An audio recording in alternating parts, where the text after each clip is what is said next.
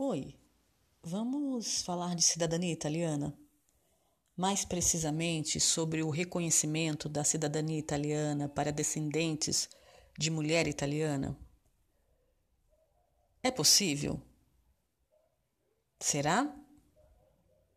Tchau, meu nome é Fabiana. Benvenuti ao Minuto da Cidadania Italiana. Carissimi, eh, no episódio de hoje eu vou trazer para vocês eu vou iniciar, para bem da verdade, vou iniciar o episódio de hoje trazendo para vocês um trecho de uma obra intitulada Em Alto Mar.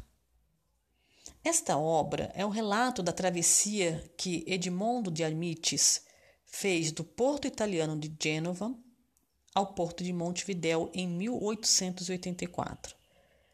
Toda a narrativa se passa a bordo do navio Galileu em uma viagem que teve duração de três semanas Nada menos que 1.600 emigrantes italianos viajavam na terceira classe.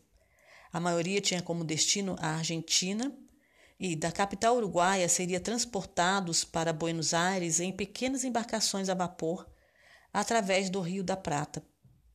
Vamos ao trecho?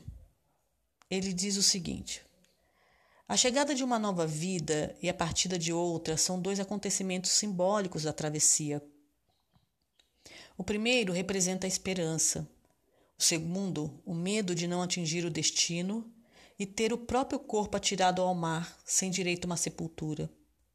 Uma perspectiva que aterrorizava aqueles camponeses extremamente ligados à terra e à religiosidade católica. Muitos jamais haviam visto o mar e tinham um medo espantoso da travessia. Pessoal, o Brasil não esquece os primeiros imigrantes italianos que chegaram ao país no final do século XIX, dando vida a uma comunidade cada vez mais numerosa e ativa.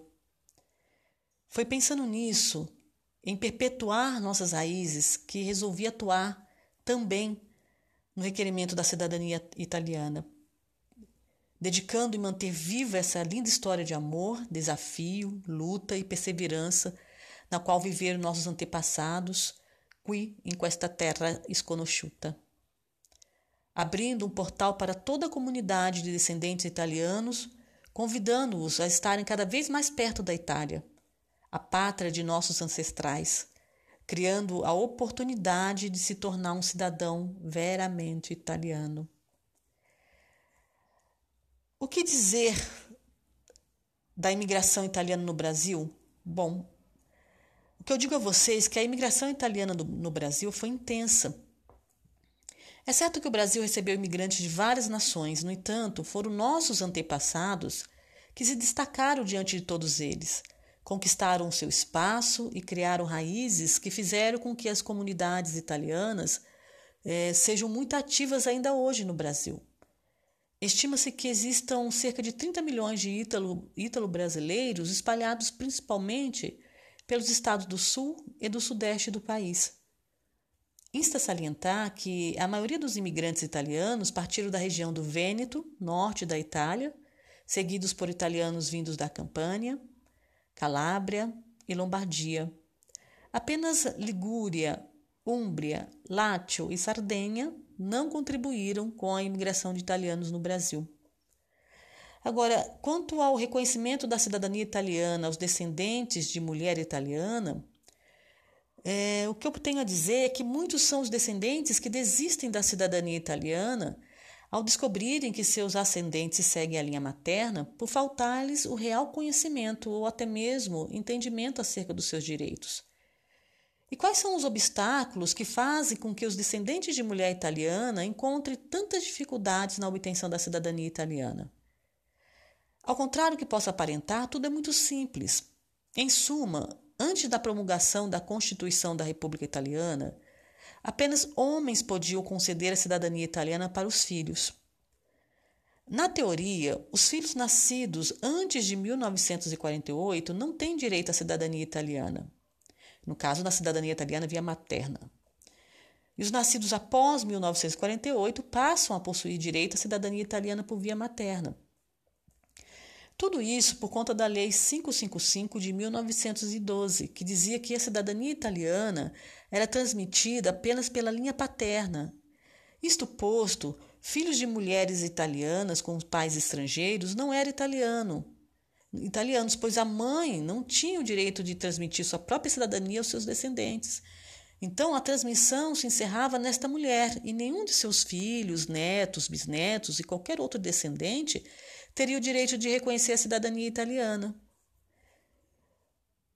A boa notícia, pessoal, é que em 1983, no entanto, a Corte Italiana declarou ilegítimo tal artigo de lei, por intermédio do Decreto 30 de 1983.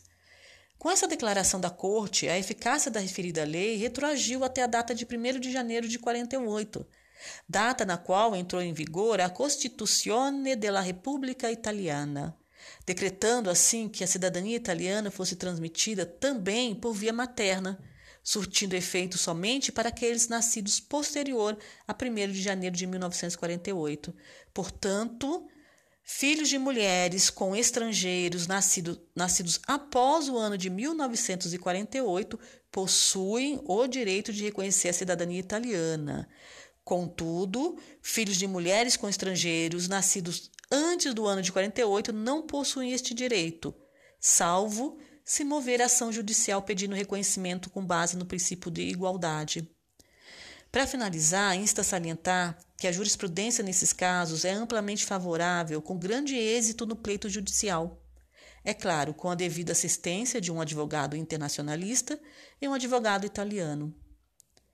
A competência de tribunal, caso o requerente seja residente fora da Itália, é Roma. Um grande abraço, à próxima.